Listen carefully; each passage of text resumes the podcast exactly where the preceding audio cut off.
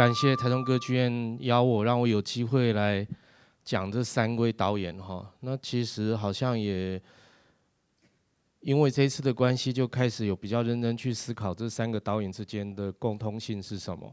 那我自己在 我自己在台艺大，我也有带导演课了哈。那有的时候我也会教他们一些这些导演的一些工作方法，这样哈。那呃。今天的这个内容大概的呃介绍的方式应该是，就是说，当然一方面因为他刚好要来演出吧，哈，那我想你们如果是一个单纯的观众的话，那呃怎么去了解这些作品？但是对我来讲，这三个导演的作品其实都不会太难被理解，哦，那倒是他们过去有很多的作品。对于过去作品脉络的了解，有助于其实你们对现在作品的一些理解哦。然后第二个是，其实我花了蛮多时间在做这个研究哈。我通常有个经验是这样啊哈，就是说我我还是会紧张，你知道吗？哈，所以，然后我就我就真的做了很多准备功课，我还去上网买书，你知道吗？其实我都准备过量，哎，啊，到现场才发现说，开玩笑，我根本随便讲就讲完了，你知道吗？但是我其实还是准备了非常多的。材料这样，好，那我我我觉得那个主要的原因是因为我自己也蛮喜欢，一方面就是喜欢剧场，然后有教学上的需要，那我很喜欢研究导演的工作方式，哦，那不同的导演有不同的工作方式，那上课的时候就会很喜欢跟同学们分享说，诶，他们是怎么工作，他们是怎么工作，哈，有点像炒菜一样，好不好？就是说，呃。东西不一样，其实有可能过程就是不太一样，这样哈。那这三个导演还是可以看到他们之间有一些共同性哈。那我就从这个先来介绍勒帕吉好了哈，按照这个时间的顺序嘛哈。这个呃四三月底、四月底、五月底这样哈，三四五好吧哈。勒帕吉呢，我带他第一次来台湾的时候是二零零六年，那一次的现场的那个。语坛人跟翻译人就是我，所以我在我还记得非常清楚，那是在实验剧场，所以我同时兼翻译又兼问问题，知道？然后那时候还是菜鸟啊，所以完了以后有人会跟我说，那时候没有人叫我耿老师，他们都叫我小耿。小耿，你看起来好像有点紧张。废话，又要口译又要那个，当然会紧张。现在不会紧张了啦，哈，现在就很熟。那那时候来的时候，我印象很深刻，他就跟我说，就是他他其实对东方文化很有兴趣，他说他想要开小笼包店。他讲很久，现在有开了，好像开在里面。他在终于在二零一九年的时候，他勒帕奇终于有一家自己在经营的剧院，是艺术总监，所以这个叫 The Diamond 哈，就是钻石剧院。二零一七年呃盖的，然后二零一九年完工。哦，所以你们如果现在上网去看的话，就会看到一些他的节目。那当然这也是魁北市政府有支持，因为这本来也是一个旧旧的建筑哦。那这是一个呃可以有六百个位置，然后可以有就是空间座位可以移动的一个空间哦。那对勒帕吉这个导演来讲呢，他之前。他的这个剧团呢，在另外一个空间叫消防队，反正是一个旧的消防队改的。那他的创作模式很有趣的，就是说，呃，基本上来讲，空间对他来讲是很重要的哈。我们这个会对勒帕吉来讲，呃，对波莫拉来讲也会这样。那我们我们一般哈，我们先讲，就是说，我们在台湾学院里面的状况，就是教学，那我们就是让学院在一个排练教室里面排。然后最后才去那个现场的空间，就只剩一个礼拜了，对不对？然后才进去那个地方。那国外的话，我觉得这个是因为剧表演的生产结构不一样，这没有说什么我们他们比较好，我们比较没有，这是因为他们生产的结构，就是他们大部分的剧院都是有剧团在里面。好，简单来讲就是店是开在里面，好不好？我们真的就比较是夜市，对，我们就是到了我们才去而已。那所以他们就会很思考。空间对于演出的影响，那这个勒帕奇呢，他有一个技术团队哦，叫做呃 Ex Machina，叫做呃机械神。那机械神是他的一个技术团队。那勒帕奇是一个非常擅长用呃集体创作的方式哦，就是说这三个，如果我等下后面，这三个有什么特别的地方？就是说，他们其实基本上都是兼剧作家兼导演，你可以这么说。但是他们有一个地方跟传统一般的戏剧创作模式比较不一样，就是说，他不是先写好剧本才来拍，好不好？他是边排边想剧本，然后慢慢慢慢慢慢慢发展，所以时间会很长。所以时间越长的话，最好在发展的过程里面跟空间就有结合，所以他的那个技术团队呢就很厉害哦。就是说，勒帕吉的排练的方式通常是这样，就是呃，比如说我这边有一本书是有介绍了一堆导演在排练的过程里面有介绍过勒帕吉二零一零年来台北艺术节演出叫做众生喧哗，叫 Lip Sync，大概要演六到八个小时吧，那时候我就要演两天。那那个戏在排的时候，因为那个那个戏 lip sync 就是对嘴的意思，所以里面的戏的主要内容都在谈跟声音有关。那有一个比较关键的是这样，就是他通常早上排戏哈，比如说早上十点排到下午一点，假设是这样，那他就会跟着演员在那边想很多的呃戏的内容或者是一些花样。然后呢，那排排又就说，嗯，好，那我决定这一场戏呢，应该是一群人。坐在那个机场，呃，坐在飞机上头，所以呢，我们希望呢，到时候呢，这边排椅子，然后你们要弄一个湖，然后这边会有那个那个呃，就是云飘过，这样观众就会看到，好像是真的是这样，对不对？好，那勒帕奇他们做剧场就是这样，女生比较容易懂，好不好？怎么穿衣服？我跟你讲，网络上看到别人穿好看，穿在你身上不一定好看，衣服就要真的试穿，对不对？然后他下，然后他们就去休息了。接着这个机械神呢，就会想办法在最有限的条件里面，用最简单的东西，把那个最接近那个导演想要的东西实际做出来。你知道，剧场不是用想的，好不好？跟穿衣服很像，这不是在写作文。所以这个团队对他来讲很重要。所以勒帕奇的这个作品里面，其实，所以我们都很多人都说他是这个当代的，就很就不是台湾人讲的，就很多人都说他是当代的达文西嘛，因为他就是什么都会。那就达文西来讲，大概就有三个吧，哈，就是艺术家、建筑师、工程师这三个角色都要同时兼备。那他就是有一个这样的团队，哈。好，这个是他上次有去魏武营，两年前吧，二零零九年的时候的八八七，那时候他本人有来演。那他很厉害的地方就是他舞台上面有一栋房子。啊，这栋房子就是一个很重要的玩具，好不好？哈，就是剧场导演的，就是除了人，你要有一个玩具，哦。那古代看戏就是翻跟斗，你知道吗？哎，我我讲，其实戏都是一样，看戏不是只有看故事而已，好不好？看故事你就直接看《黑暗荣耀》就好了，好不好？现场要有一些东西是你要让观众看，觉得说哇，这个很厉害。那以前的戏就是演员很厉害，对不对？可以翻跟斗。现在一般的。舞台剧演员没有办法翻跟呃，没有办法翻跟斗，好不好？但是你舞台上面还是要有类似像翻跟斗的东西，就是要让人家觉得很厉害。这个房子会旋转，可以打开，可以变成不同的场景，好不好？所以这个就是一个他的这个翻跟斗。那这个戏八八七呢，你可以说勒帕奇也是有点类似在做三部曲之类的哈。比如说本来好像也是同一年吧，啊没有没有，二零二零年。本来他的在月球的彼端要来台中歌剧院演，但是那是他评价非常高，也是一个独角戏哈。就是勒帕奇很喜欢做独角戏，然后会影响到瑞克米勒哈。就他很喜欢一个人演，哦。那他的戏呢，有一个特色就是，他很喜欢从自己的个人生命经验里面找故事，也就是说题材是真实的。我跟你讲，很我我我常常观察这一点，我觉得很有趣的地方是这样。就是我们观众其实是，我不会说我们有能力去辨识什么是虚构，什么是真实的。但是如果一个故事是真实的，那么就算它再平淡，也会打动观众。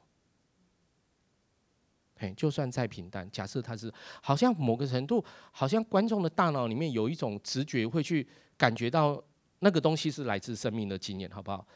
反正都是天然的雄厚啦，对啊，就是。你知道，就是那个自然的植物跟不自然植物，不知道为什么我们就是就是会有能力这样。所以呢，他的故事不见得充满了戏剧冲突，你知道吗？就是说他的故事不是《黑暗荣耀》，好不好？就是不是那种充满了戏剧冲突的，还是比较生活中的片段跟点滴。但是，是呃，有一点散文，但比较松散。但是里面有很多的表演。那勒帕奇的这个故事八八七呢，就是在讲他童年的故事。哦，就是这个大楼的长的样子，真的跟他小时候住的那栋大楼很像。然后他们家就是八百八十七号。然后他们家可能比如说住三楼，然后他就开始讲这个邻居间的故事。但是他一面在讲这些邻居间的故事的时候，你慢慢会发现说，他会常常点到那个时候是时代的背景。那我前阵子在魏武营有写一篇文章，在谈，就是说勒帕吉都大家都说越在地越国际嘛。那为什么勒帕吉的作品会越在地又越国际呢？其实越在地不一定越国际啊。不好意思，开台中一个玩笑好不好？你们台中最有名的辣椒是什么？东泉吗？那东泉辣椒就是非常在地啊。东泉辣椒有很国际吗？没有啊。我这跟东泉辣椒好不好吃无关，好不好？越在地不一定越国际，而是勒帕奇成长的那个年代，刚好魁北克，因为魁北啊加魁北克是加拿大的呃东边嘛，然后魁北克是讲法文的，然后另外一边是讲英文的，所以就语言的分裂。所以六零年代大概差不多从六六年六七年开始，魁北克就有很强烈的分离运动，而且还有公投，跟台湾非常像。所以那时候甚至有那个到高潮，连那个瑞克米勒系也会提到，就一九七零年的时候，他们那个呃就是那个什么独立联盟去绑架了省长，还有爆炸案哦。那那个时候就是魁北克的社会非常动荡，但是问题是六零年代末期，全世界有越战，然后有很多学生抗议，所以虽然对勒帕奇来讲，他们觉得他们加拿大好像在世界的边缘，特别是魁北克，可是因为他当时成长环境的那一个结构，其实在全世界各地都可以找到共鸣。好，所以虽然是一个很在地的故事，对不对？所以就变得很国际嘛。那我又回来《黑暗荣耀》，那《黑暗荣耀》也是很在地嘛，对不对？但是那个霸凌，每个社会都有嘛，所以韩国人可以讲韩国的故事，但是我们都可以有共鸣啊。所以你不一定要去讲一个很国际化的故事，因为什么叫国际化故事，我们不知道。好，就是说你不你要讲什么外太空或干嘛，但是你要讲一个非常在地的东西的时候，如果你这个在地的经验，哦，比如说讲家庭啦、讲爱啦，就是这种，就是可以在其他社会里面也可以发生共鸣的。那么这个作品就会变得很国际。那勒帕奇的故事，回忆故事里面最有趣的地方，就是因为他是从小生长在一个，就是他他可能是天生真的运气很好了哈。就是他小时候他的家庭，他爸爸收养了一个，就是还没有生他的时候，就先生在英国，因为二次大战结束，他们收养了一对兄妹，是讲英文的，所以他出生的时候，他的哥哥姐。姐姐都是讲英文，然后又生下他了嘛，那他是住法语区，所以他就讲法文又讲英文。那这个在当时魁北克非常少见，所以他跟他哥哥的关系，或者是他们家其实就像一个小型的这个呃怎么讲，小型的这个加拿大社会的缩影了哈。所以他常常在讲他的故事的时候，其实又可以反映了加拿大社会。那以至于他到很多其他国家演出的时候，人家不会只有看到。勒帕奇的个人故事，人家会看到说：“哦，你在说加拿大的故事。”这样，但是他也不是刻意的，好不好？所以呢，这个故事就是他的故事，就是永远跟他的回忆、亲人有关哈。像没有要来演出而没有演出成功的那个八八七的那个在月球的彼端，是因为他妈妈过世了，所以他就想做一个戏回忆他妈妈的点点滴滴。那这个八八七是在回忆他的爸爸，这样子哦。那这一次的这个，呃，因为我刚好有访问他，你们可以找，好像这一期的这个，我刚刚看一下这上面，是，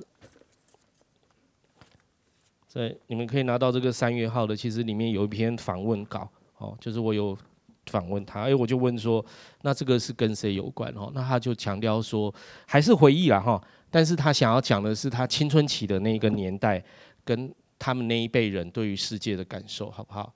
好，那我们来看一下，先来看一下八八七的这个片段哦。哦，这他他的戏大部分都去艺术节演，去很多艺术节演。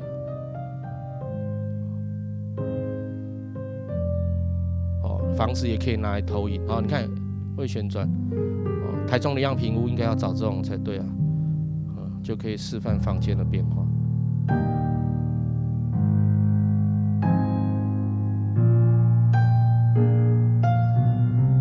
放鞭炮，哦，这个阿拉放鞭炮跟那个 FLQ 就是那个魁北克的那个那个独立解放运动的那个。I think that my main creative source, uh, besides my own life, which I think should always be the main uh, source of inspiration, I think has a lot to do with uh, my travels. I'm very, very interested in uh, cultural meetings and clashing and differences, and I think that's pretty much what interests me the most, I'd say, in my work. Di un condominio dove ho abitato con la mia famiglia da, dal 1960 al 1970, che corrisponde più o meno all'inizio della cosiddetta rivoluzione tranquilla, uh, fino alla fine della uh, crisi di ottobre. Um, a lot of people uh, think that doing many, many, wearing many hats uh, uh, like being a director, an actor, a cenographer, uh, could be very complicated and time confusing and energy. But actually, I, I think it's very uh, complementary in the sense that um, every field of work informs the other. So sometimes I work in the circus world and I learned much more about opera doing that than working in the opera. Sometimes I work in the opera and I learn much more about the theater than working in the theater. So I think um, uh, one's work should be uh, not just one planet, it should be a cosmos. in Montreal.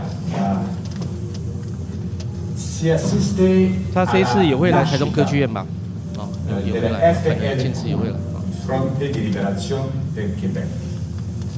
Nei quattro mesi che seguono più di 30 attentati con la bomba vengono perpetuati contro 好，先这样，好好，因为后面还有一些要要讲哦。来，那个，呃。勒帕吉呢，刚刚已经有讲了哈，他的个人事件，因为他刚刚前面的影片也有，就是说他所有的作品都是来自他个人成长的经验，那他就是在一个世界的角落吧，哈，所以他的成长过程里面，这个魁北克的独立运动是他，他也有拍电影哦，哦，他他在以前台北电影节有过他的这个专题，就是而且他很厉害，他拍了大概四五部电影以后，马上就有书在写他拍的电影，但是他这二十年来就。好像就哎、还是十五十年了，他就不太喜欢再拍电影了哈。啊，我有问他，他说好像对他来讲，他还是比较喜欢做剧场啊哈。就是就电影对他讲还是比较像工业啦哈。就是那他剧场还是一群人在一起工作，这样他还是比较喜欢做剧场，所以就比较喜欢比较少在拍电影哈。那在他电影里面也是很多都是改编自他剧本的片段，然后这些剧本又跟他的生命故事有关。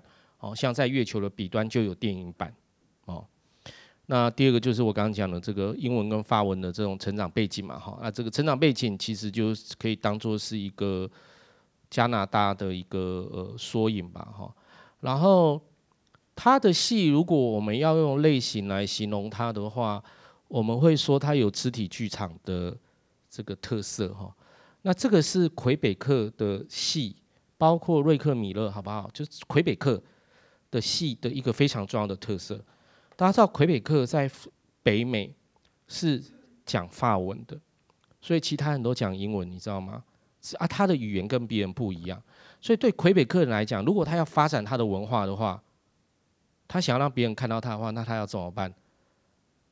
他就不能这么坚持要一定要用法文啊，所以他们就会有很多的演出比较强调以肢体为主，因为我一旦以肢体为主的时候。视觉就可以说明一切了嘛，所以大家都可以了解，所以这样他们才走得出去嘛，好不好？简单来讲，文化你要怎么走得出去？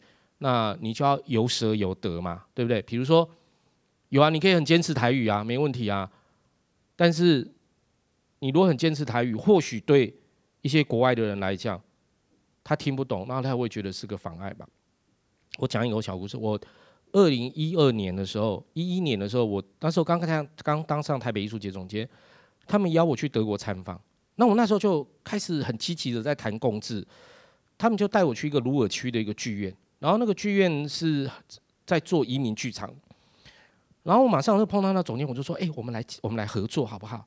你们要不要来做台湾的戏？这样哦，然后我们可以互邀这样。”那总监马上就拒绝我，他说：“我们的观众不想看字幕，你懂吗？就是不想要对不熟悉的故事有兴趣。”那你看韩国人跟日本人都是怎么做到？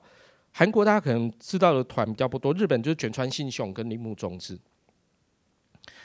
他们都用日本的传统的歌舞伎或者是能剧的这种演出风格去演莎剧，因为莎剧大家都看得懂嘛。那我看得懂故事的时候，我就可以欣赏你的肢体啊，那也是你文化的一部分，不是吗？就是说。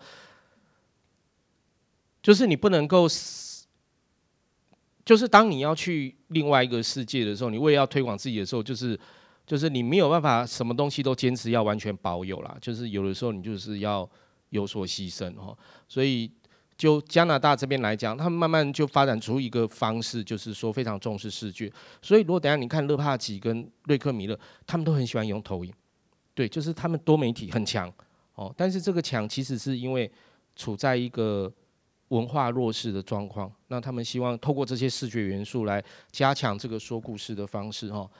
然后摇滚乐呢，如果你到时候看瑞克米勒的那个爆发年代的 XZ 的话，因为瑞克米勒为什么会做剧场，就是因为他后来他有他等于是洛勒帕奇的弟子啦，所以勒帕奇做独角戏，他也做独角戏嘛哦。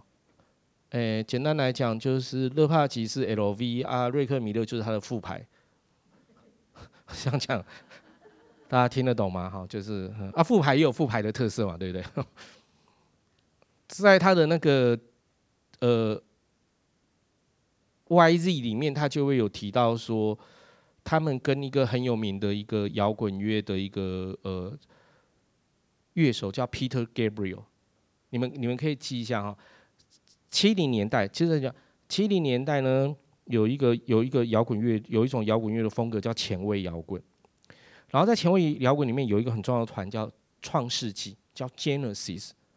创世纪最早的主唱叫 Peter Gabriel，P-E-T-R-G-A-B-R-I-E-L。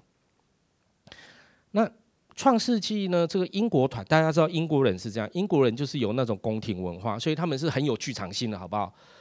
所以他们有像大卫鲍伊这种，就是有华丽摇滚这种，就是他们会穿很化妆，然后有很那种服装会很浓厚，剧场性很强。这个 Peter Gabriel 这个在的时候，这个 Genesis 创世纪乐团的这个演唱会的舞台风格非常像。那演员哈，如果你上网查，那个 Peter Gabriel 在唱歌的时候，因为他的故事都是他的专辑都是。概念专辑就是一张专辑，其实有在讲一个故事的，好像一个摇滚音乐剧，好像前阵子伍佰不是也要弄一个类似这样的嘛？哈，就是有一个概念，然后呢，他们会有很强的服装，好不好？哦，然后甚至比如说把自己打扮成像一朵花这样。那那个呃，罗伯特·勒帕奇在小的时候看过 Peter Gabriel 的这个演唱会，就是创世纪的，所以他自己有承认说，那种演唱会那种。充满了那种很强的剧场性的风格，其实对他有很强的影响。那后来呢，他长大了，对不对？他也出名了，那他就很崇拜他的偶像。所以 Peter Gabriel 后来的演唱会也有找他，呃，找罗伯特·勒帕奇设计过他的演唱会。哦，你只要打 Peter Gabriel 在他，呃，Robert Lepage 哦，R O B E R T O P，你就会看到那个演唱会的片段。那瑞克米勒就提到这段事情，那甚至后来，Peter Gabriel 跟这个呃罗伯勒帕奇呢，还有合作过一出戏，叫做《侏儒时代》哈，所以你就会看到说，这种摇滚乐所代表通俗文化，对加拿大人来讲是很重要的一个影响的面向，因为它代表了怎么跟大众接触哈。那第三个大概就是勒帕奇的这个旅行跟东方元素了哈。就是他的戏大概就是两种哈，跟琼瑶的戏很像，好不好哈？琼瑶的戏就是一个女人在家里，但是有人闯进我们的世界，对不对？表哥啊，老师啊，有没有哈？就是古代琼瑶就是这样哈。那勒帕奇除了这一种就是在讲家里的故事之外，他另外一种故事就是他会讲一个魁北克人，还是有很强的自传性，好吧？好像在讲他哦，比如说他第一次来台湾的演出叫《安徒生计划》，就是讲一个魁北克的导演去巴黎要做一个戏的故事。所以虽然这个魁北克人离开了魁北克，可是他跟这个魁北克之间还是会有一些关系，你知道吗？然后他在外地碰到的遭遇跟认同，跟他跟魁北克之间的关系，还是会透过这个角色的旅行的过程中去展现哦。那我是比较喜欢拿比喻了哈。来，我们来想一下赖声川的作品，大家知道《如梦之梦》吗？《如梦之梦》就是一个以空间为主的戏。因为《如梦之梦》当时最早做的时候是在北艺大的呃那个戏剧厅，那那时候他们把舞台挖空，然后让观众坐在四边嘛。那这个以空间出发，其实也跟勒帕剑一样。我只是比喻说从空间出发能够带到什么。那《如梦之梦》也是这样啊，对不对？就是会有台湾人，然后这些人在不同地方的时候遭遇的故事，其实还是在说一个台湾的故事吧，哈。所以这种旅行跟东方的元素，刚刚有没有看到在前面影片面有没有看到几个中文字出现？就勒帕吉最早他常讲哦，如果我们要讲他的地理风风格，就是他对地理是很有兴趣的，所以他很喜欢在他的作品里面去展现他对东方文化的兴趣，包括日本跟中国哦。所以我们这一次的这个八八七呃这个呃库维尔青春浪潮里面，就会看到他有用那个。呃，就是日本的净琉璃的偶戏的元素哈，啊，好，那这个是他的一个，来，我们来看一下这个歌剧作品吧。哦，他后来有导歌剧，来第二段这个，哦，这是太田川的七条支流，哦，这就是东方的，哦。这是他去日本的时候写的一个故事，好不好？啊，主角也是一个东方人，哦，也是魁北克人，好不好？哦，他早期还有另外一个戏叫《龙之忧郁》，好不好？哦，也是讲跟东方有关的故事哦。你看公共电话。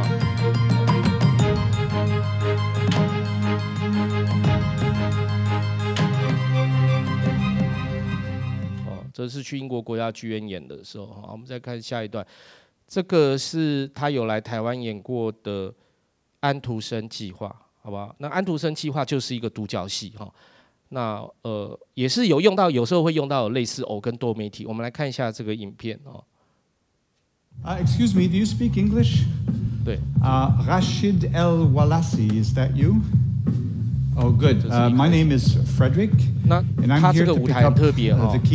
他等下拉开，他会有一个舞台，这个舞台是可以跳上去的，就是它是凹透的。There is always some kind of political agenda. It's pretty clear that since Maastricht, you know, things have never been the same. So the people at the parliament are trying to bring desperately the Danish back into the fold. So they usually ask Germany to do some kind of cultural gesture of reconciliation. But this time it seems it's it's our turn here in France. So we said, pourquoi pas?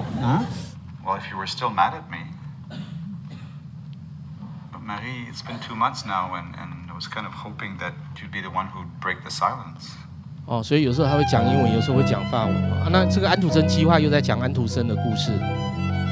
哦，那大家看到那个后面是不是有一把椅子？那个椅子是真的放在荧幕上面，因为那个荧幕是一个充气机，就是它吸进去的时候就好像有一块皮就凹进去了，对不对？所以人可以踏在上面，啊，可以投影，好不好？No no no no no no. I decided to come and meet you at your apartment finally. Yes, that's where I am right now. 所以他的戏虽然是独角戏，但是技术通常来讲很复杂。哦，像这个就是他站在荧幕上，对不对？然后坐在那边，然后结合投影，再结合说话，就好像他在搭那个欧洲的高铁。这里暂停一下。 然后这一段的下一段是这样，他在高铁上面跟他讲事情，然后接着他说：“哦，我到布鲁塞尔。”那他到下一个城市的时候，他就直接去舞厅了。然后这里就很像电影，他就从这个荧幕这样跳下来，然后一跳下来的这一瞬间，这个灯光就闪的，就变舞厅了。然后他就在那边跳，所以他的叙事的风格比较像电影。哦，就是说。我在上课常常会教最他的最重要的两个技巧哈，一个是因为舞台要一直快速变化嘛，那怎么办？其实就要利用道具，所以就会有一个游戏是这样，比如说我们就是围一个圆圈，那我们就找一个中性的东西好了，比如说就是这一本书，然后我们就传给每一个人。那每一个人一定要跟下一个人讲一个很奇怪的东西，看他怎么。比如说开火车，那你就要想办法结合这一张纸，好不好？呼呼，比如说类似这样，好不好？你就要把它变成开火车，对啊，就用这样的方式，然后你，然后你又交给另外一个，然后你说，呃，那个什么开轮船啊，开轮船，那就又变成是可能是这样了吧？好，然后这边就是。利用这样的方式去开发一个物件在舞台上面各种变形的可能性，因为唯有这样，你才有办法去做一个戏，然后这个戏是好像在旅行一样，就是故事的场地一直在变化。那第二个会玩的另外一个游戏，就是像刚刚，就是这是用到一个电影的技巧，好不好？叫 match。match 的意思就是说，我不知道你应该很容易讲啊。电影里面都会常常有一段，这一段。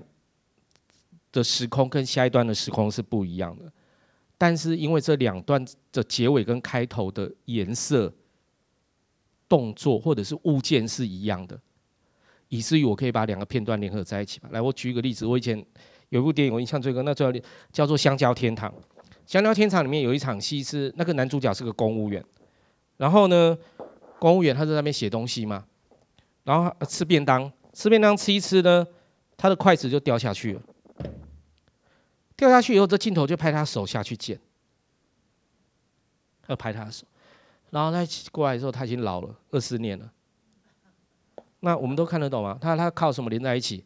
他就靠这个动作是连续的嘛。哦，那有时候会颜色嘛，比如说你穿红色的衣服，像那个《骑士劳斯基》的电影就有嘛。我就这样拍拍拍拍拍拍进去是红色，然后我再拉开来的时候，已经变成一滩血迹了，有没有？那我就把两个场景连在一起吧。那或者是声音，对不对？比如说水开的声音，呜，然后变成嘁嘁嘁，然后就变成是车站。那勒帕奇很常用到这种技巧，因为这种技巧就会让他的戏很有电影感。虽然不是直接用到电影，好不好？但是就是叫 match。那我就很喜欢带学生在玩这个，好不好？好，我们看下一段哈，不然会怕看不完哈，因为这后面还有别的要要讲哈。好，再来。好所以呢，来这个是如果你们有想要对创作有兴趣的，我来讲一下他的创作手法哈。然后我来讲一个，是我最近这上面没有写，好不好？是我最近体悟到了一个很大的秘密，好不好？就是关于第一条哈，有限制才有自由。那勒帕奇的戏都有一个限制，然后你会发现说，更重要的关键是。有两个限制效果最好，什么意思呢？有限制才有自由嘛。有限制的意思就是说，你会你会有一个规则，然后以至于即使超越这个规则的状况，你也得想办法用这个规则去处理。所以勒帕奇里面最常用到的第一个规则就是独角戏，因为我一个人要演所有的人嘛，对不对？那这样是不是有很难？好，第二个规则就是它的空间，就是它常常会有一个固定的空间，然后这个空间是是。已经死了，好不好？比如说，我们等下晚一点，我们等下看那个呃库维尔的时候，你就会看到，就是你你没有办法，你就是只能用这样的空间，你然后你就得想办法去变化它，然后你去发现，你可以下次去研究，其实很多很成功的戏，其实都有这样的特色，就是有限制才有自由，而且有两个限制的时候效果最好，有两个限制，就是有两个不可更动的条件的时候效果最好。我举一个例子。其实最容易的就是演员了，比如说演员有限制哦，比如说我我举个例子，比如说有一个德国很有名的导演叫欧斯特迈耶，他有一个戏叫《哈姆雷特》，那那个也有来过国家剧院演，他用六个演员来演所有的角色，对不对？这个就是有限制嘛，好。然后第二个是他的舞台是一个单一舞台，就是他只有一一个可以推的平台而已，但是他就是利用这个可以推的平台所造成的变化。来创造这个戏的内容，哦，所以有限制才有自由，而且有两个限制效果最好。你们可以可以去观察看看，好不好？第二个，勒帕奇是我刚刚讲，勒帕奇是一个，我站起来了。勒帕奇是一个很相信集体创作的导演。那我刚刚从一开始的时候我就讲说，我就是他他不是那种先把剧本写好。然后才做戏的人。那他是很相信真实性的，所以他很相信他的演员。那他会出一个题目说：“来，我们现在现场有五个人，对不对？那我们每一个人呢，我们今天要做的戏就是跟母亲有关。那请每一个人拿一个物件来，然后用这个物件来讲你跟你母亲之间的记忆，就这样。然后他会在收集这些真实的过程当中，或许他会把这个不同的故事再连在一起嘛。但是，然后而且最重要是。他排戏的时候，他会花很长的时间在排，然后每排到一段的程度的时候，其实现在台湾的歌剧也会这样做啊，就是他会有所谓的阶段性呈现，就是我会演，然后你们看什么叫阶段性呈现？你们有看过电视冠军吗？没有，你们有看过料理东西军吗？你们看过以前有日本节目叫料理东西军吗？中间不是会煮菜吗？那我菜还没有煮出来，对不对？我要做披萨，还是我要煮什么拉面？中间的时候，我就先把叉烧做给你看，然后你就吃。哦，偶一起哦，就是这样。好，偶一起，那就就继续嘛。那妈妈也会这样嘛？你东西煮一煮，煮到一半的时候，你不会叫人家试吃啊？太咸，好，太咸，我就改一下。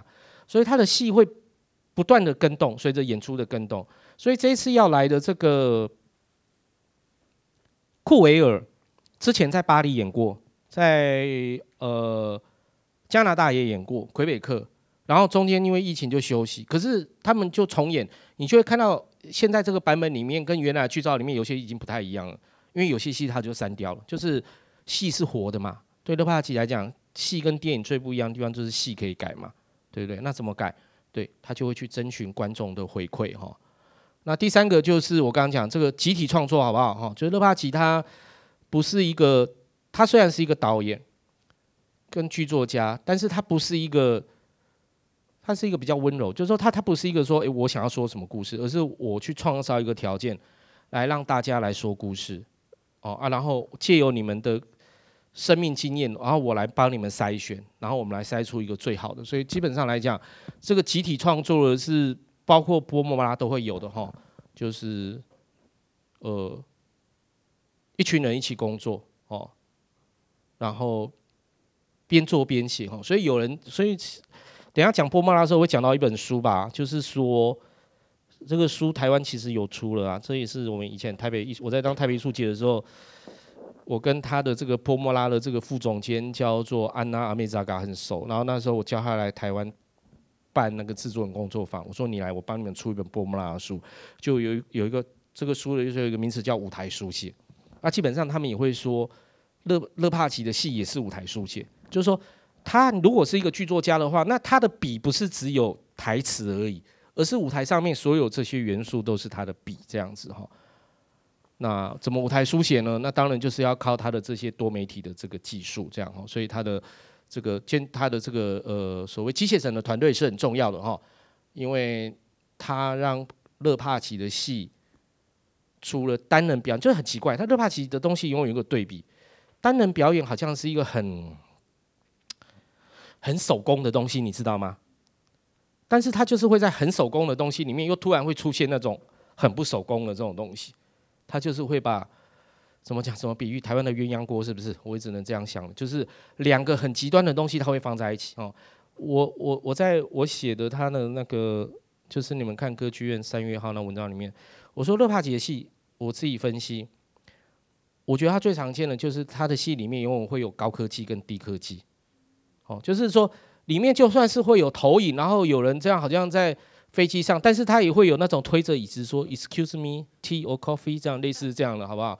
呃，那这个就是低科技嘛，哦，所以他会很常有这样。好，最重要的，有限制才有自由的另外一个说法叫 RSVP 环，好不好？那这个大概是在所有探讨勒帕奇的这个书里面，或他自己的这个书里面也都会提到的，好不好？哈。这个是有出记，叫《华格纳之梦》吧，就是勒帕奇在二零一二年的时候有导过那个《尼贝龙之环》，然后中文可以找得到这个制作版本的 DVD 纪录片，好不好？你就打华格纳勒帕奇，然后你找 DVD，然后那个应该叫《华格纳之梦》哦，就是说他在大都会歌剧院花了三年的时间，把华格纳的《尼贝龙之环》全部都做完。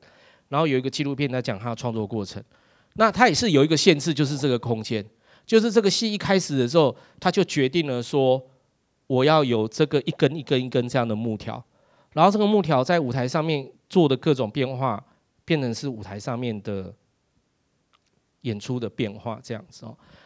那这个过程里面就牵涉到，等下会跟大家后面解释那个叫 RSBP 环，就是这就是其实限制的意思就是一个谱啦。好，谱大家都知道音乐有乐谱嘛，谱就是规定你。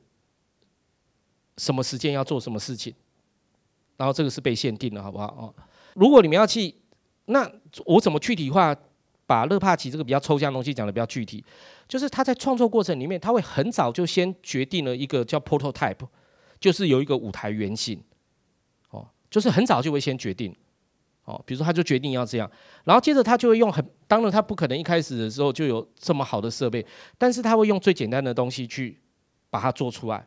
然后让演员实际去踹，好不好？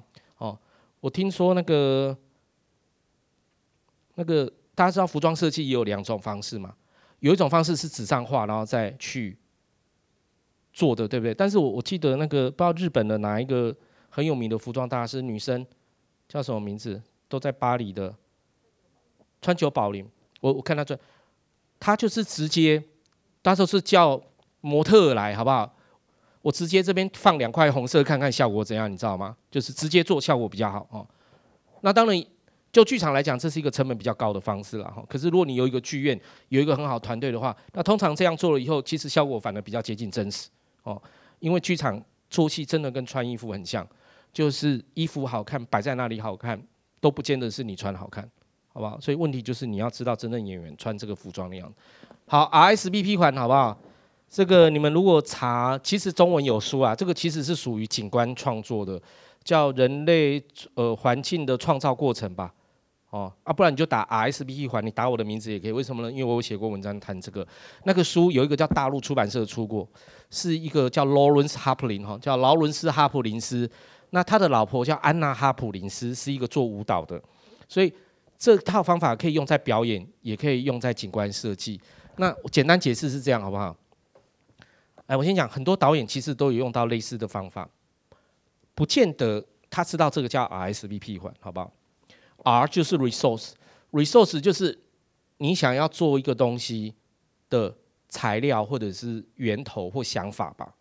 那通常来讲，假设我要做一个戏，讲台中的刚刚那个辣椒叫什么名字？东泉辣椒的故事，然后我就直接叫 variation，variation 就是评价，我就直接去想怎么做了。对不对？然后我想了以后，我就去实验，最后就是 performance，我就把它做出来。那 RSVP 环的关键在于，我要做东泉辣椒。那我要怎么做之前呢？我会有一个过程，就是有谱。那这个谱通常来讲会跟原来的资源没有关系，谱就是来自一个别的地方的规定。好，我现场实验给你们看好不好？比如说，好，我要做东泉辣椒。好，那我的谱就是什么？就是勒帕奇。瑞克米勒还有普摩拉，所以我要讲东泉辣椒的故事。好，所以我的第一段呢会是一个独角戏，然后这个独角戏呢会是，呃，在回回忆东那个创创办人在回忆他的父亲，好不好？然后第二段的时候呢，我就会变成用年代的方式，像瑞克米勒一样，然后结合各种不同。东泉辣椒在台中发展过程的时候，然后，台湾流行什么音乐？等等等等等等等，是这样，好不好？然后第三段的时候呢，我就会用泼莫拉的风格，好不好？然后到第三段的时候，泼莫拉的风格，假设这一次是那个那个这一次那个什么童话与传说是在讲那个什么黑暗什么？我我刚才有讲，它叫黑暗黑暗荣，哎，真的这个戏是法国版的黑暗荣耀，我等下讲给你们听为什么？我觉得像黑暗荣耀那样，然后呢？他那个戏就在讲机器人，好，所以呢，到第三段的时候呢，我就会谈东泉辣椒的未来，就是自动化对于我们生活的影响。那这个谱对于我现在要做这件事情来讲，是一个干扰，是一个限制，是一个意外。那我要想办法把东泉辣椒的故事放在这三个这样不同模式的戏里头的时候，我就会出现很多我原来大脑想不到的东西。因为人的创作都是有习惯、有惯性的，所以这个这个谱的好处就是，因为这样的谱啊，那这个谱怎么做呢？有一种最简单的方法就是用拔杯的，就是你可以用卜卦的方式去先决定事情的结构，就是先把那个结构先确定，你先不管这个合不合理，然后你再把这个 S 放进来的时候，你就发现这里面会激发很多新的创意，然后这个是会对创作来讲是比较有效。那其实很多导演都有用到类似这样的方法哦，只是。他自己有没有很清楚而已？那热帕齐是很清楚，好不好？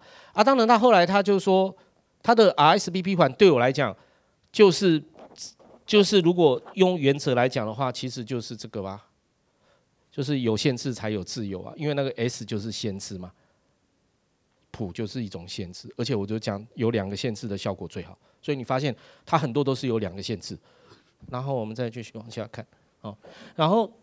您看到我手边真的很多啊，像这个是还是几年前出的，它叫做勒帕齐的视觉实验室，这么大本哦。但是台湾以前两厅院其实有出过他的书，好不好？那时候我有里面有办法叫创作之翼，这个已经绝版了，但是这个还可以去图书馆借，其实很好看，就他的访谈录，然后再讲一些他对于创作的一些想法跟经验这样子啊。其实他的书。英文研究的特这几年特别多，法文、德文也都有，好不好？去年那个 Ostermeyer 就是那所谓叫柏林列宁广场剧院，我们台中歌剧院有邀过他们的那个什么 Simon McBurney 的那个同情的罪嘛，他们有一个叫 FIND 叫 Find，是一个以新剧作为主的艺术节，每一年都有一个主题，好不好？去年的焦点人物就是勒帕齐，那这个是本来要来台中歌剧院的这个在月球的彼端。哦，也是独角戏，好不好？好，然后独角戏投影结合这个洗衣机的这个镜头吧。诶，然后因为这个洗衣机这个门是圆的，对不对？它就有 match 的效果嘛？为什么呢？因为它既是洗衣机，但是在某个程度，有的时候你又加别的东西，又看起来像登月小艇的窗户，对不对？所以他把这个从这里拉出来的时候，就好像这个太空人从里面出来这样。所以他就利用这个圆圆的东西，好不好？很多东西都是圆的嘛，眼睛也是圆的嘛，登月小艇的窗户也是圆的嘛。那圆的跟圆的之间，我就可以有很多变形嘛。那这个技巧基本上是来自电影的嘛，哦，但是要加表演，好不好？然后我可以跟大家讲第二个原则，假设要好看，你们要第一个就是有有限制才有自由，对不对？然后有单书，有两个限制的时候，效果最好，就是最能发挥就对了。你们。你们再多去观察就对了，好吧？就有两个限制的时候，任何一个作品没有限制就是灾难呐，有限制才有自由嘛。那你如果有两个限制的时候，发挥的功能是最好，好不好？第二个，可以用表演解决的，永远比技术解决要好。也就是说，你可以用很多科技，但是在剧场里面，很多很关键的时刻，你不要用科技，你用最简单的东西来做的时候，其实效果最好，就是可以用。技术解决好不好？比如说这个太空船，我也是可以用投影的。可是如果我可以用表演结合来做的话，那这时候用表演效果会比较好，好不好？那这个就是大家可以再体会一下哦。好，我们现在来讲爆发年代，好不好？哦，那瑞克米勒呢？就我就讲了嘛，就是罗伯特·帕奇的副牌嘛，无印良品嘛，对不对？哈，那。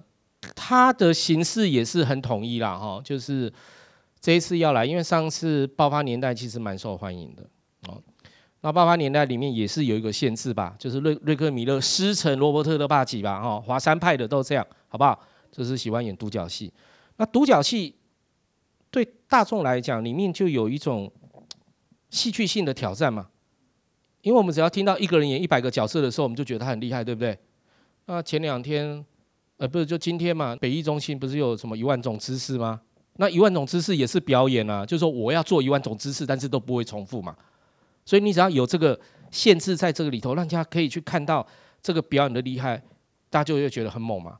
比如说，好，我要做一个戏叫单人表演，好不好？但是我说我要一个人来演星际大战，大家一定会想说，你一个人怎么演星际大战？可以啊，嗯啊，哔啊，嘣啊，这这类似这样。但是这里面就会有，哎，真的，我这样演是因为我真的在网络上曾经看过有人做过一个独角戏在演《星际大战》。对，哎，这里有诀窍，好不好？如果要这样演的时候，故事就不能太复杂，你们知道吗？我独角戏可以演《星际大战》，为什么？因为你们都看过《星际大战》了，所以我只要做一点，你那就暗示就出来了嘛。如果说我现在要演一个独角戏，然后这个独角戏叫做《青春的悲伤与哀愁》，那你就累了。为什么呢？因为你故事也不知道，你就没有能力消化表演，好不好？那瑞克米勒诀窍也在这里嘛。他虽然是单人表演，但是这单人表演是模仿啊，就他模仿这些人都已经知道，所以你就会专心来看他模仿的像不像嘛。哦，所以他单人表演，那他跟勒帕奇不一样，好不好？所以勒帕奇就是慢慢讲，然后很诗意，然后让你看那个技术的变化。那瑞克米勒就很多资讯在这个里头了，哎，因为他就是在，他就是要讲这个世界的历史吧，好。所以爆发年代首部曲哦，有看过举手，哦，好好好，就好像那时候又非常受到好评。那他就做，哎，其实他道具也是很简单，好不好？他就是呃，他就是一个用纱布这样，然后看起来像一个胶囊吧。那前面可以投影，它可以在里面，也可以在外面，对不对？然后就讲了一个从一九四五年到一九六九年，其实在讲他爸妈那个战后英国潮潮的这个年代。然后也是一个自我追寻的过程吧。然后我很喜欢是，就是说他可以去很多地方演，但他去很多地方演的结果是，因为他也是会从加拿大视角出发，就他会从加拿大视角讲加拿大发生什么事，全世界发生什么事情哦。那你你当然就不只是温习了某一个我们讲的当代史，其实你对于加拿大的这个历史你也会有一些了解吧。好，我们来看一下这个影片。Ni hao, I'm Rick Miller. I'm the writer, director, and performer of Boom, which will soon get its Asian premiere at the Taichung International Festival of the Arts.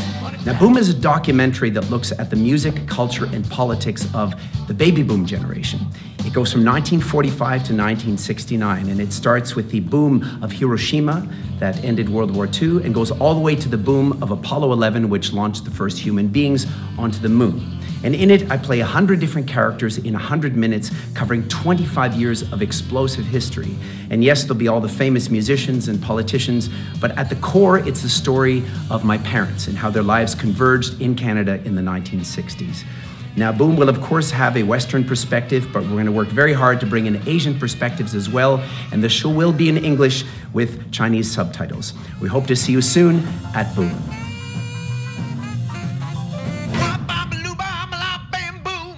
成功了以后，好像我那时候查了一下资料，演了将近几百场啊，演了将近差不多有三百五十场以上啊，哦，已经超过了吧？好，二零一五年八八年那演了以后，就至少演了三百五十场以上，所以这个戏就变得很受欢迎了哈。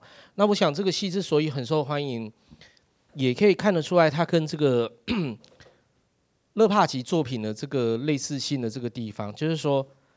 基本上故事还是来自真实，就是说他并不是一群人去写了一个剧本，然后我再找一个导演，然后我来想怎么演他，而是我一开始就先想说好，我要做一个投影，哦，所以一切都先从空间出发，好不好？那那个时代是什么呢？嗯，像一个胶囊，啊，我们怎么做一个胶囊啊？我知道了，我们用一个纱布这样围起来，好，那纱布这样围起来以后，诶，那如果我站里面的话。那可以干嘛呢？啊，对，那一年蒋公文在说哇，各位亲爱的什么啊，就是类似这样，所以他是慢慢一点一点一点，也是一种舞台书写，好不好？哦，这样排排排出来的哈。那我们也可以看得出来说，呃，就是从一九四五年到 一九六九年的那个呃年代里面，其实在爆发年代里面，其实有一个很重要的关键，就是说，它是一个全球化的时代。所以里面用了很多的，虽然是西方的音乐，好不好？可是因为大家都知道，这个就是有帝国主义嘛。我的意思是说，美国流行的东西就一定台湾会流行嘛？哦，那我们到了台湾有电视的时候，台湾的电视基本上一半就是美国的电视嘛。因为美国引起一红了以后，他们会直接叫台视播嘛，你知道吗？所以你看的东西会跟美国人看的一样，只是你可能比他晚两年而已嘛。对不对？但是我们基本上还是在看那样的东西，所以在这全球化里面，这里面很多的故事对台湾人来讲，其实不会那么陌生，好不好？那当然到了他的第二部曲的时候，好，所以第一部曲的时候，他其实还在讲他在如何了解他的爸爸妈妈那一代的那个状况。而我记得那个时候演后座谈的时候，其实出来碰到很多观众，对这个演出的反应都蛮好的哦。就是说，一方面就是有牛肉，好不好？我们知道戏就是要有表演，表演就是你要去做。我都讲，戏剧就是能量的浪费。你知道，戏剧就是能量的浪费，意思就是你一定要去做一些平常人家做不到的事情，好不好？大家有看过日本人剧吧？你知道都会这样走路，有没有？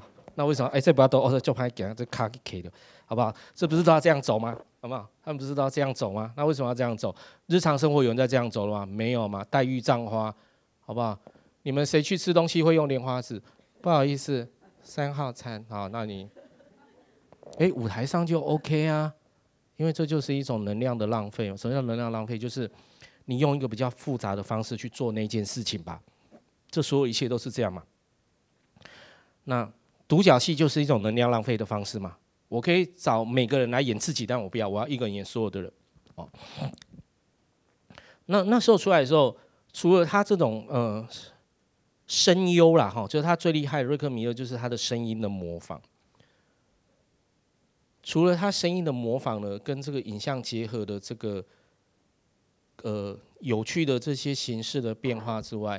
很多观众，我碰到一些做剧场就说：“哦，这个戏很棒，因为他们觉得这个戏展现了一种有，就是就是加拿大人，你知道还是一样，他也是魁北克人，就是一个比较站在边陲角度的人，然后去讲他们对世界历史的看法。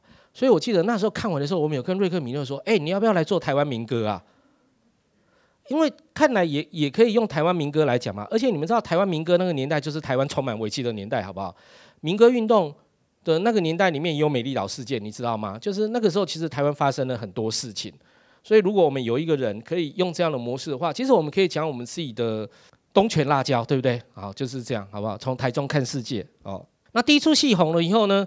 诶，接下来他就要做第二出戏了，好不好？好，那第二出戏的时候呢，这个爆发年代呢，他就要做一九七零年到一九九五年啊。实际上，这个就是他成长的年代嘛。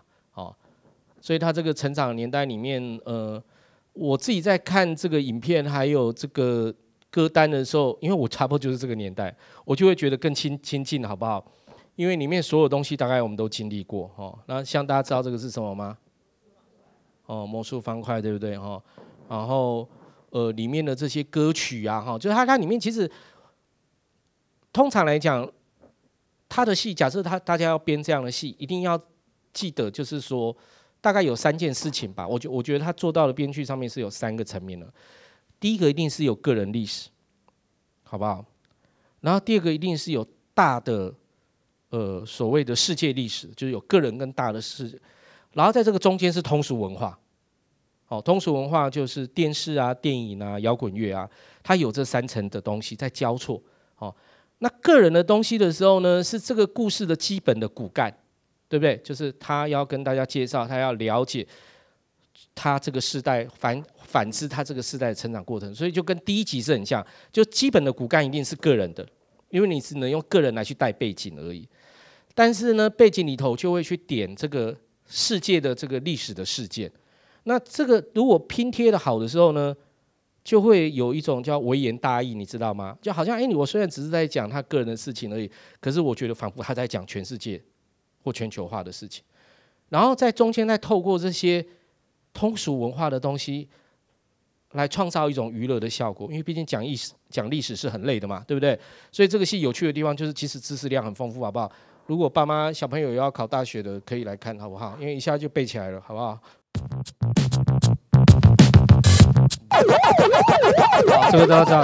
So I skipped grade 12 in Winnipeg and I got into poli sci at McGill in Montreal. A university finally felt like home to me, you know, reading your typical lefty undergrad books and writing your typically pretentious undergrad essays. Howard showed me some of those pretentious essays. He was writing that, like today, conservatives were rising to power everywhere. Joe Clark in Canada, Margaret Thatcher in the UK, Ronald Reagan in the States, there was a gay rights march on Washington.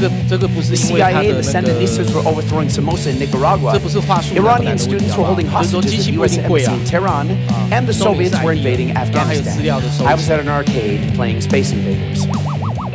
When you grow up in a bubble as a kid, you don't remember world 这么 events, 大 right? 短的 You 时间里 remember 面要大量不断的小的片段的 brownies 变化， and 这个其实蛮 banana 难的， bikes 这跟 and 跳舞很像。 gobstoppers and posters on your wall. That Farrah Fawcett poster on my brother's wall that he used to kiss so often it was worn out at the lips. And Gen Xers like me will always remember the ads that made our 哦 TV 下 shows 面是那个 possible. 星际大战的游戏 They're 嘛。 great! Magically 食物，好 delicious. 不好？那个星际大战，Kool-Aid, Kool-Aid tastes great. Oh yeah. We were fresh meat for the media machine. We spent hours in that soft blue glow thinking bologna had a first name. It's O S C A R. To all beef patty, special sauce, lettuce, cheese, pickles, onions on a sesame seed bun. I'd like to teach the world to sing in perfect harmony. I'd like to buy the world a Coke, all carefully crafted to invade our brains and stay there until we die. Game over. This is a tape of impersonations I made at the time on a Texas Instruments tape recorder in my 录音 bedroom. 带 I'd play it for you, but all the 没有 tape 看过录音 recorders 带的 in 举手。 Victoria at the Royal BC 有没有人 Museum.？哦，你看有人 Anyway, 没看 on 过 it 录音 is an 带 imitation of John Travolta as Danny Zuko John in Travolta. Greece. It's cool, 那 baby. 个周润 See, 发 I think you could look at the whole Gen X years through the lens of the successes and failures of John Travolta. Okay, stick with me here. His Hollywood career begins in the 70s with a horror movie, a TV sitcom, and a made for TV movie. He hits the big time with movies about disco, the 50s, country music. He does a series of career killing films in the 80s. Could have ended there with bad 80s hair, but the 90s happened. Travolta gets resurrected into cooldom again, maybe wishing he could have skipped over the 1980s altogether. Maybe some of you wish we could have skipped over the 1980s altogether. But that's not going to happen, is it?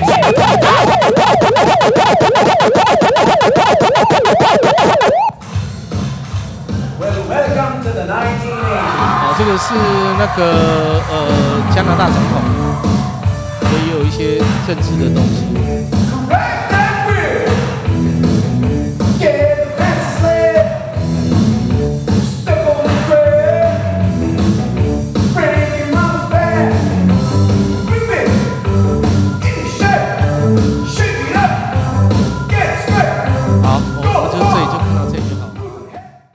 刚有讲说低端的时候，就是说他们都会有加拿大一个主体性的看法。哦，比如说在低端的时候呢，这个爆发年代第一集的时候呢，他会去谈加拿大当时这种呃因为独立运动造成的社会变动吧。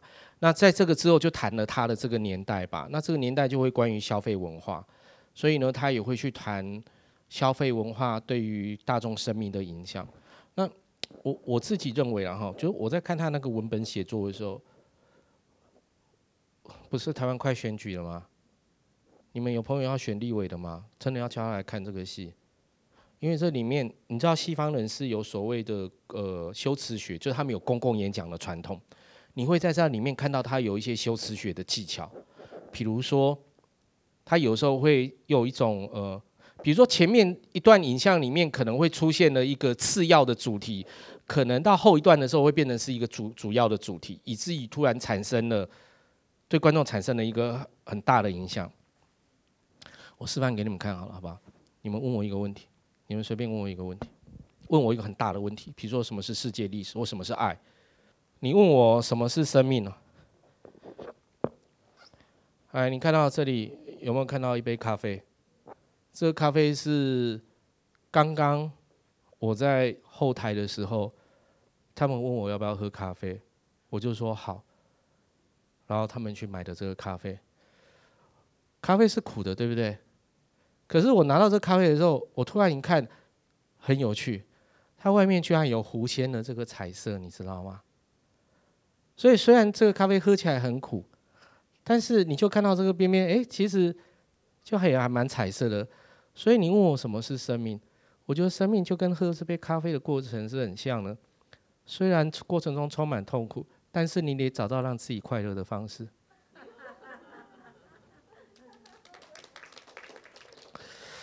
你们知道以前有一个很有名在卖水的大师吗？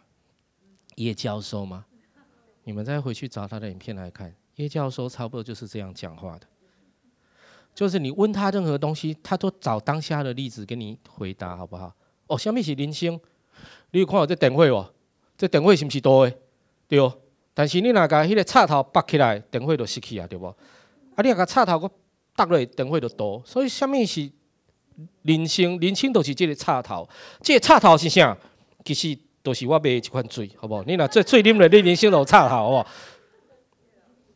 你去看他，差不多就是这样讲话。好，来，在刚刚那个我的回答的方式里面，就有了一种修辞学的技巧。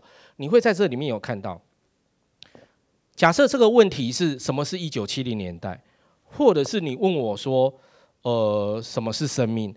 那这时候呢，我就我就会讲到一件次要的事情，是咖啡。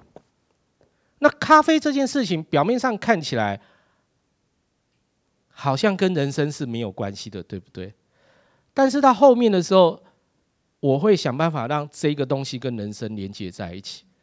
所以呢，它就有一点像音乐的效果，好不好？就是在前面有出现一个声音，然后其实这个声音其实已经在暗示后面出现了。对，那它在这个剧本写作里面，常常就会出现到这样的事情。比如说在爆发年代第一集里面，一开始舞台上面现在提到那个盒子，说哦，那个时候很流行什么。呃，早餐呐、然后这些早餐都放在盒子里面哦，然后就是这些麦片。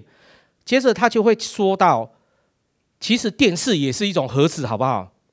哦，然后电视的盒子里面有很多的资讯。然后又在后面一段的时候，他突然就又会再提到说，哦，其实我们处的冷战的年代就是一种盒子，然后盒子把我们封闭在一起。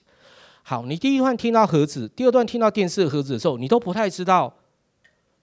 在第三段的时候，跟冷战是有什么关系的？但是因为他已经先在你的脑海里面先给你注下有这个东西，所以你就会有一个盒子盒子，但你不知道它要去哪里。然后等到你后面的时候，盒子这个东西跟冷战它真的要讲的主题结合在一起的时候，这时候你就会有一种连接，有一种感动，有一种突然，我不知道你们刚刚有没有感动了，但是突然就会觉得哦，就是有一种，因为我很常讲这个讲给学生听啊，我说你要当导演，人家问你就要这样回答，好，别人说为什么？这个戏要这样导，你不能正常回答他。你要说为什么这个戏这样导？这让我想到我小时候很喜欢骑脚车。你早上他就想说，诶，那这个小时候骑脚车有什么关系？对啊，然后你最后连起来的时候，他就啊，大家就觉得这故事很棒。对，这个就是修辞学，好不好？然后你会我会发现说，其实瑞克米勒这个戏虽然是戏，它也有公共演说的这种功能，就是如何透过言辞来打动人。哦，所以我觉得他剧本是很厉害的。哦，就是我必须这样讲，就是说，虽然有很多 information，但是它不是累积，而且它都会跟它的舞台形式是结合在一起。好，我们来看最后一段。哈，那爆发年代就是更年轻的，对不对？就是一九九六年以后出生的举手，好不好？来举手，举手，来举手。好，有有有，好好好好，对，好，就是你们的年代了。那这个年代呢？诶，应该是下一个。这个年代就是它的舞台就变成是一个电脑。好，啊，当然就讲了我们到二零二零年发生的事情。那我们快看一下。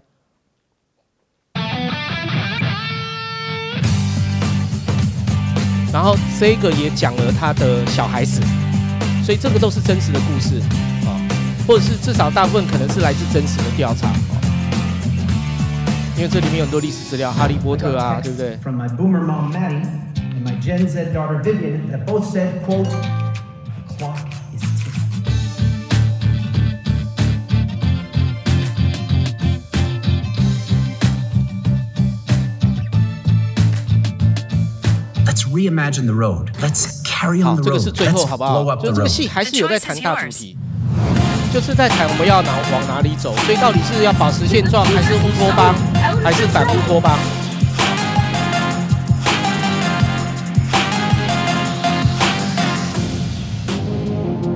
然后我必须要说，我还是觉得台湾人或台湾的剧场工作者可以从这个演出里面学到很多东西，因为。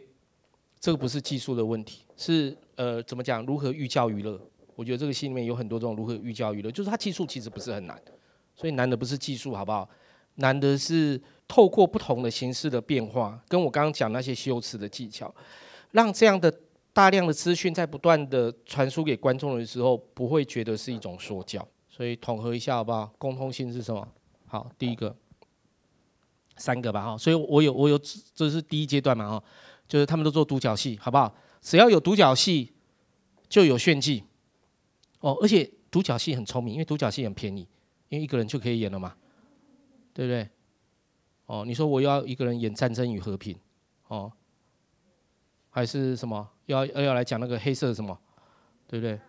黑色荣耀好不好？或爱的迫降啊，最想讲爱的迫降，一个人怎么迫降啊？好，要结合舞台科技吧，对不对？要结合舞台科技吧，好。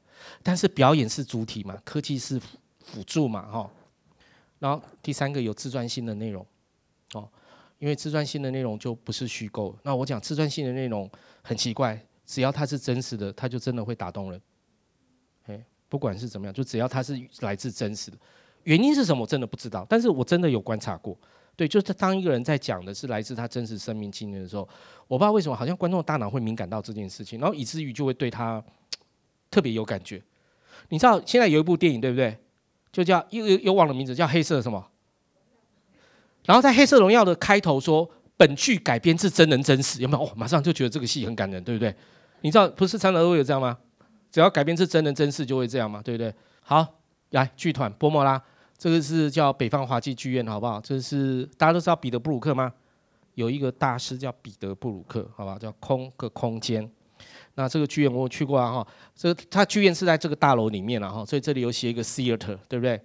那波莫拉呢，他是一个大师，好不好？你把它想成是林怀民吧，其实比林怀民还要老，就是有帮他，因为我有去过他们办公室哈，让他这个剧团在这个办公室里面，这个剧院里面有办公室，也就是说他有一个排练的资源哦。为什么呢？因为大部分法国人的剧团，波莫拉是很特别的。大部分法国的剧团，如果会来台湾或有名的，基本上都是公立剧院的团，就是他们都，就是他们有很多文化中心啦，啊，这些文化中心都可以养剧团，就好像台东歌剧院有台东歌剧院剧团这样，所以他们都在用公部门的资源。那波莫拉是少数法国很有名的剧团，但是他没有让自己成为国家剧团，就是没有给，基本上没有给国家养就对了，这个是很特别的地方哦。但是呢，彼得布鲁克有帮他，让他们在这个北方华记剧院里面驻守哦。所以你也会，我有有觉得，对他也有蛮受这个空间的影响哦。因为如果你去看他那本舞台书写的书啊，其实他很强调，他也是那个作者也是强调说，他在做戏的时候一开始也都是先想空间，然后剧场就是空间，就是他都会想空间怎么设计，一切都是从空间出发，好不好？因为空间就牵涉到资源哦。那我就按照按照这个年份来讲了哈，这是他来台中歌剧院演的第一个戏，叫《仙杜拉》哦。那你从这个戏里面，你就会看到一件事情，就是他舞台基本上都是蛮空的，对哦，就是勒帕吉。我认为那个罗伯特·勒帕吉跟瑞克·米勒基本上都是比较像美国或北美，就是像 Costco，你知道吗？就是东西很多。你知道吗？就大超市，有大家有去过 Costco 吧？对不对？有去过那种大，就是货很多，好不好？让你就是眼花缭乱这样哦。然后用这种眼花缭乱来吸引你，好不好？那波莫拉是相反的哈，他就是把很多元素去掉，然后来刺激你的想象力。那这个非常法国，我等下会跟大家解释哦。所以在这个仙杜拉，所以在波莫拉的戏里面，常常都是暗暗的，你们都要记得。他的戏常常都是暗暗的，而、这个暗暗的对他来讲很重要，因为他认为这种就是不要把所有东西都塞满，有一点留白，好不好？然后反而会刺激观众更多的想象力。然后我觉得这在很多法国当代剧场里面常常都会看到这样的东西的哈。你们如果因为我有看到那个资料哈，你会发现其实这个书就是它有两个固定合作的一个灯光设计跟舞台设计。然后这个已经合作很久，从刚仙杜拉时代，那到这一次的那个童话与传说，基本上都还是一样。那他排练的时候，我们一般台湾就是演员先排嘛，然后灯光跟服装还有舞台设计都是后面慢慢慢慢再加进来。勒帕那个波莫拉的做法其实跟勒帕奇他们也很像，哦，就是只是勒帕奇是一个专属团队，他就是设计师，就是。就是他会从排练的过程一开始的时候，这个灯光设计就会开始在想，因为空间先决定了，然后他们就会想我可以怎么设计，然后泼莫拉会写笔记，好不好？然后他会去帮他完成这件事情，然后我觉得是可以统合出一些固定的要素，比如说他们不会用一般这种固定的打光，这个灯光设计很喜欢那个光是在有一个介质的，就是光，比如说会透过一个半透明的那个薄板，然后光是从这个半透明的薄板里面折射出来的，就是它不是直接打光，而是会它会很喜欢这种朦胧的效果，这是波莫拉的这个灯光里面很常见。然后他也很常会用音效设计，因为他会很习惯让他的演员带麦克风，所以他也是什么东西都一起做。那最关键的就是什么？就是他他比如说这个小红帽仙杜拉跟那个皮诺丘，他虽然要改编这个故事，对不对？可是他也不是照原来的故事去改，他也是先从演员出发，好不好？那假设这一次的演员刚好有一二三四四个人，然后我们要来演小红帽，那。好，就是你，因为你头发很像，好，那就演小红帽。好，那他就会根据他的特质啊，你就戴眼镜啊，嗯，所以这个小红帽应该是就跟你讨论好不好？然后结果这个小红帽一开始的时候就是很喜欢看书，然后他妈妈就叫他说要去找奶奶，他就说我不要找奶奶，我要看书，类似这样。然后因为你有戴眼镜，你眼睛蛮厚的嘛，哈，会有一点点。然后就因为有这件事情，所以真的在演的时候，或许。大野狼根本就面具掉了，可是因为他眼他的眼镜也掉，所以他就没有认出大野狼，你知道吗？就所有的这些排练的戏的过程，都是根据演员真实的经验出发。所以在他那个舞台书写里面，他有说他在找演员的时候，他一定要找，就第一个量身定做嘛，哈。第二个他说他一定要找那个演员看起来不像在演戏的演员。然后呢，他跟瑞克米勒的有点像，地方是。他也会花，他们也会花很多时间去做研究哦。比如说，我看到里面有一个作业是说，呃，你要去观察某一个，比如说 Seven Eleven 的队员、店员，然后你要去观察他，然后透过你的观察以后呢，然后你要来演这样的人，用你的身体。所以就是说，基本上这个舞台剧本编写的过程里面，演员是核心，好不好？然后这个导演会用很多的方式去协助这些演员。用他自己真实的生命经验跟回忆来去发展这个角色。我记得这里面有一个戏，好像是小红帽不能再巡演了。为什么呢？因为我记得好像是小红帽一开，因为他的戏有时候会有一个说书人，好像是这个说书人过世了，所以就没办法替代了。你知道吗？他的戏，波莫拉做自己的戏的时候，都是我跟一批演员合作，然后我这个戏从头到尾就是为了这些演员的声线特质。量身定做的。那如果这里面有人不能演了，那基本上我就没有办法再做这个戏了，好不好？别人要不要做我不管哦。网络上后来找很多人有去再去做小红帽，那是别人的事情，但是我没有办法，因为我一开始就是找他做的哦，所以他们就说那个戏就没有办法再重做哦。所以他的戏里面有这个特色。然后我要讲的是，这个在法国是一个还蛮重要的特色，就是说法国这几年来。这差不多十几二十年来，有一个现象是有好几个重要的导演都是编剧哦。一个叫 Olivier P，这个是之前亚维农艺术节的总监，他现在已经没有了。他也是剧作家兼导演。另外一个叫巴斯卡隆贝尔，他有一个剧本叫《爱的落幕》，我不知道你们知不知道。那我我以前有邀过他，他怎么写剧本的？他写剧本是一样。他不会空头写剧本，他会问说我要跟谁合作，演员有谁，你们四个人是不是好？他就开始跟你们聊天，了解你的说话方式，了解你的生命故事，然后为你们量身定做，然后才去写一个剧本，好不好？哦，所以这个都很像，好不好？就是你会发现说，虽然一个在魁北克，一个在法国，可是这种就是透过真实去出发的这个书写，是在当代来讲，好像是一个在剧场里面看来好像是一个。呃，还还蛮常被引引用的一个做法了哈，跟传统那种剧作家在自己先家里先写，写了以后再教你执行的方式是有点不太一样的。来，我们来看一下小红帽好不好？哈，那小红帽也是一样哦，你你就可，我我我先讲美学上的特色好不好？哈，就是说，基本上波莫拉的戏，在这个书啊，我我我知道刚刚讲什么来，波莫拉的剧，我再跳一下啊，波莫拉的戏有很多种，这是他的童话三部曲，但是他的戏。他台湾有出一本书，好不好？叫做《当代法国剧作选》，里面有他的一本剧本叫《两岸统一》，学生很喜欢做哈。北台大去年也有做过哈，然后反正就是很多人都有做，叫《两岸统一》，好不好？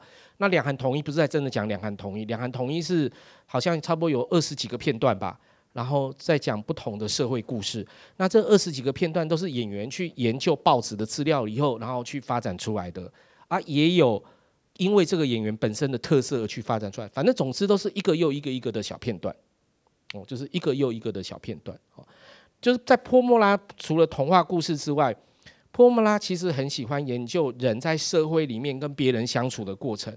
还有我们如何跟别人互动哦，就是说我其实，在刚刚在看那个仙多拉影片里面，就有唤起我的一些感觉哦，就是就是那个那个那个戏里面有一种青春的哀愁在那里面，你知道吗？因为波莫拉在那个戏里面，他的改编里面其实很多跟原来的那个仙杜拉其实有点不太一样，里面常常在讲的是人与人之间的这个思念哦。那我觉得波莫拉的作品里面很喜欢谈共存或者是共在，就是谈在当代社会里头。我们人跟人之间如何建立认同或如何建立关系的可能性哦，来，我们来看一下那个小红帽的影片。啊，所以你只要看到暗暗的，你就知道啊，这个是波莫拉。然后他的戏还蛮喜欢在一开场的时候，很多都会有一个说书人。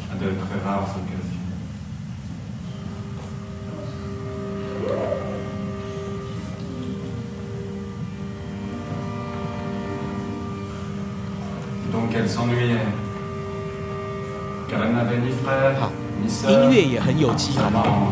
因为音乐在一次在排戏的过程跟音响，都是在演员在排戏的过程里面直接就就在那里踹，就是说可能没有像勒帕奇那样，就是充满了这种高科技的变化。虽然是一种比较法国料理，好不好？就是比较诗意的，但是还是很有机。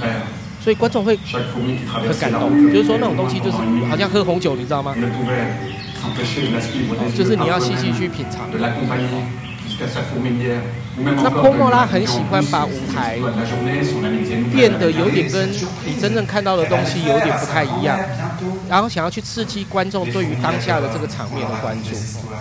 呃，有一个法国很有名的大师叫 Cloud Legend C L A U D E R E G Y，好不好？我在后来在这本书里面也有也有看到他的名字哦，就是叫列列吉列列吉好不好？Legit R E G Y。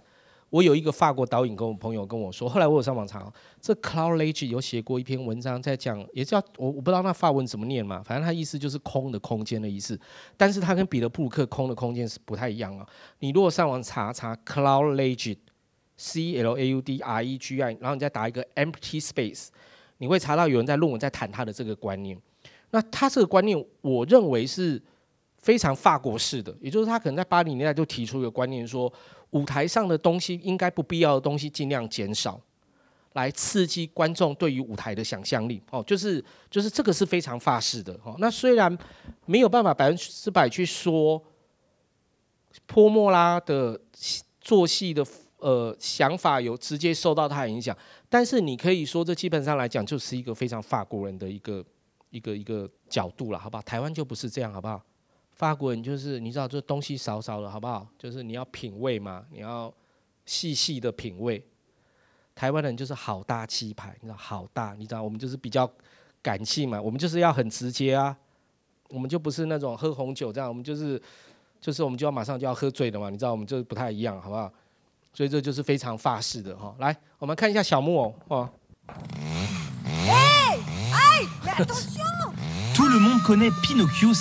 你看这个声音，然后后面是不是有一个木？有没有？就是光总会透过某些介质而显现，就是他们喜欢玩这个东西。然后以至于舞台上面就是有一种朦胧感跟魔幻感，这是我的感觉。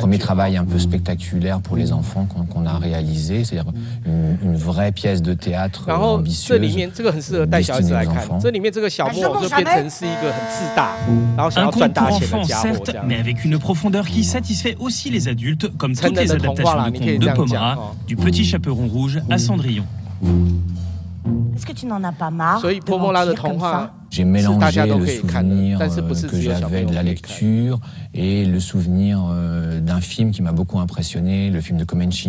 好，我们看一下下一段，好不好？欢迎回来，这样好。因为我们要讲今天这个来，然后再来是呃这个我们这一次的这个呃这是两韩统一啊哈，呃我们要不看两韩统一，就是我讲。我为什么刚刚讲那个说你们要赶快去找，你们就打破莫拉两韩统一，你们会找到那本书什么什么什么失忆时代，我忘记了，叫当代法国剧作学。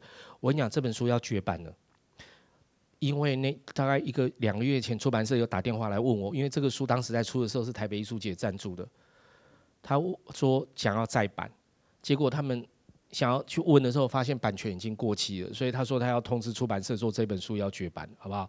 当代法国剧作学里面有泼墨拉的两韩统一，那为什么要讲两韩统一呢？来，这个是双面台，好不好？左边跟右边观众都可以坐吧。童话与传说基本上跟两韩统一，知道两韩统一的举手，我看一下。不知道这个剧本，你会去看，有一点像的地方是这样。两韩统一就是一段又一段的小故事，好不好？所以学生很喜欢演，你知道吗？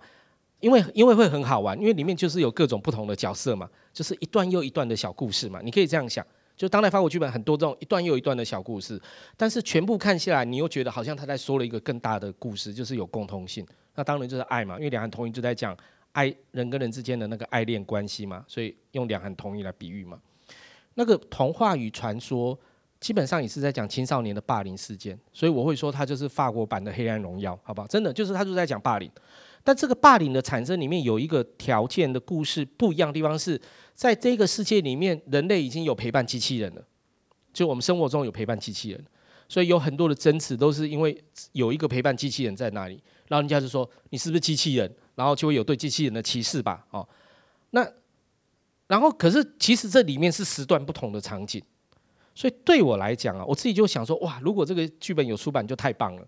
因为这个就很适合拿来做青少年剧场，你知道吗？因为青少年剧场就是这样，你要青少年他们不能演很长的戏，可是他们大概都可以演一段十分钟的戏，哦，那然后你会发现说，诶，这个舞台也是空空的，对不对？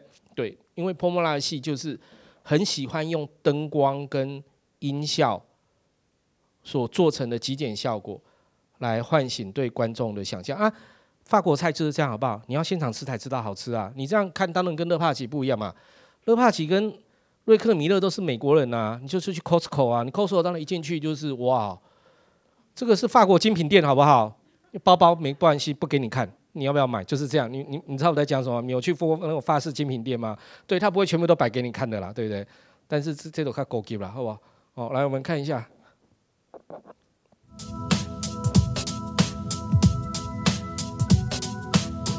那个小孩演机器人，对对对，就都有陪伴机器人。然后这个剧本的写作过程也是一样。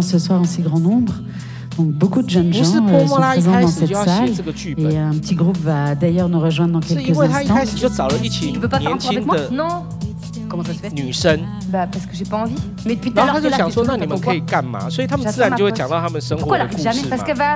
然后里面就牵涉到说，那我要怎么叫女生来扮男生？所以后来就想说，那如果他是机器人会怎样？你知道吗？所以那那一切的过程，写作的过程都不是因为有一个具体的 idea，No。而是从现实的演员跟他们之间互动，慢慢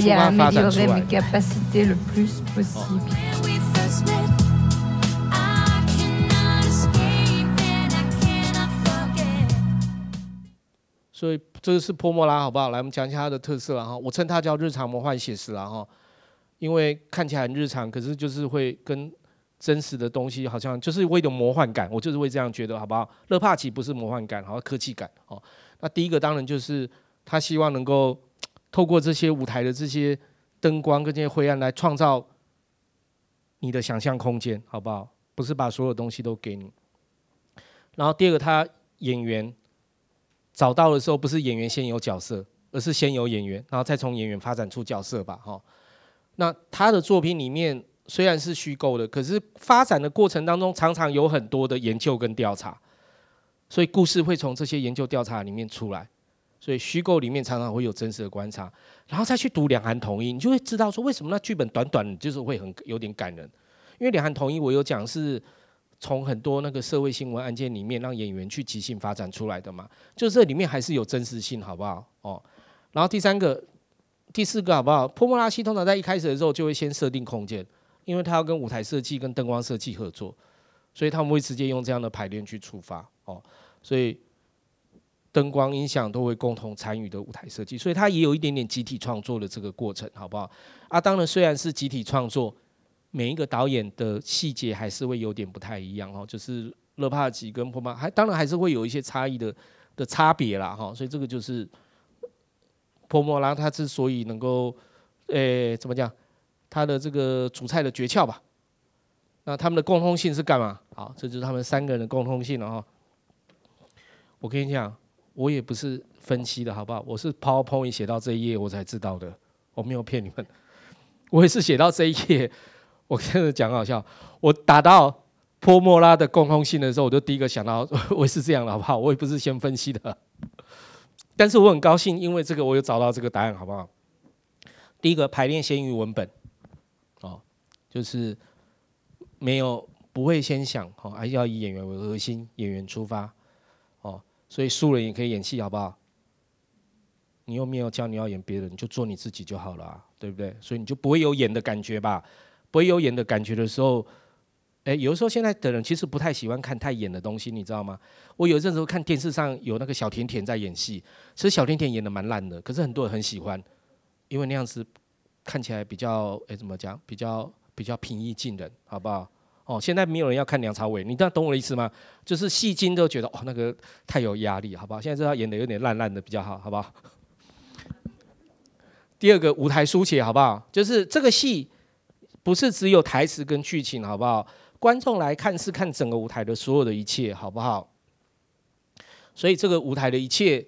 也跟前面是一样，好不好？就集体创作过程里面，连技术人员跟声音这些东西都是一起创作的，一起发展。那就我讲的，刚刚那个讲那日本设计师叫什么名字？那个川久保玲，对，就衣服是怎么设计的？就袖子就直接剪嘛，然后让你这样缝上去。你看他们都会暂时这样缝嘛，对不对？然后看看是怎样，不是先打板，好不好？好，没有，然后再来。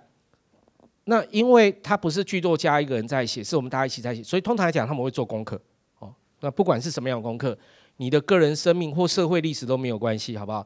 但是总之都是透过演员的消化以后，大家逐渐慢慢浮现出来，不是一开始就要说机器人的故事，好不好？而是说啊，女生扮男生，那不是很像机器人吗？好，那就啊，那我们就来演机器人，懂？是这样，这样一步一步一步，透过跟偶然的相处发展出来，哦。然后第四个最重要，好不好？就是一定有跟当下社会环境共鸣。哦，勒帕吉、米勒、瑞克米勒都是有他们加拿大的社会背景，对不对？那泼莫拉也会有，好不好？就是说泼莫拉，呃，童话可能比较看不出来啦。他有其他几个戏，商人或什么，其实处理的关于什么当代法国社会里面那个劳工的问题或什么，这个还是会很多人都有共鸣的。就是说，那个议题还是会有一定的共鸣的，就是那个社会很在乎的这样，而不是一个不是一个个人情感的一种抒发而已了哈。所以我觉得这三个人的这个作品，大概在他们创作里面都有这样的一个特殊性哈。可是出来的美学风格就跟他们长相一样，好不好？就是说，其实还是不太一样。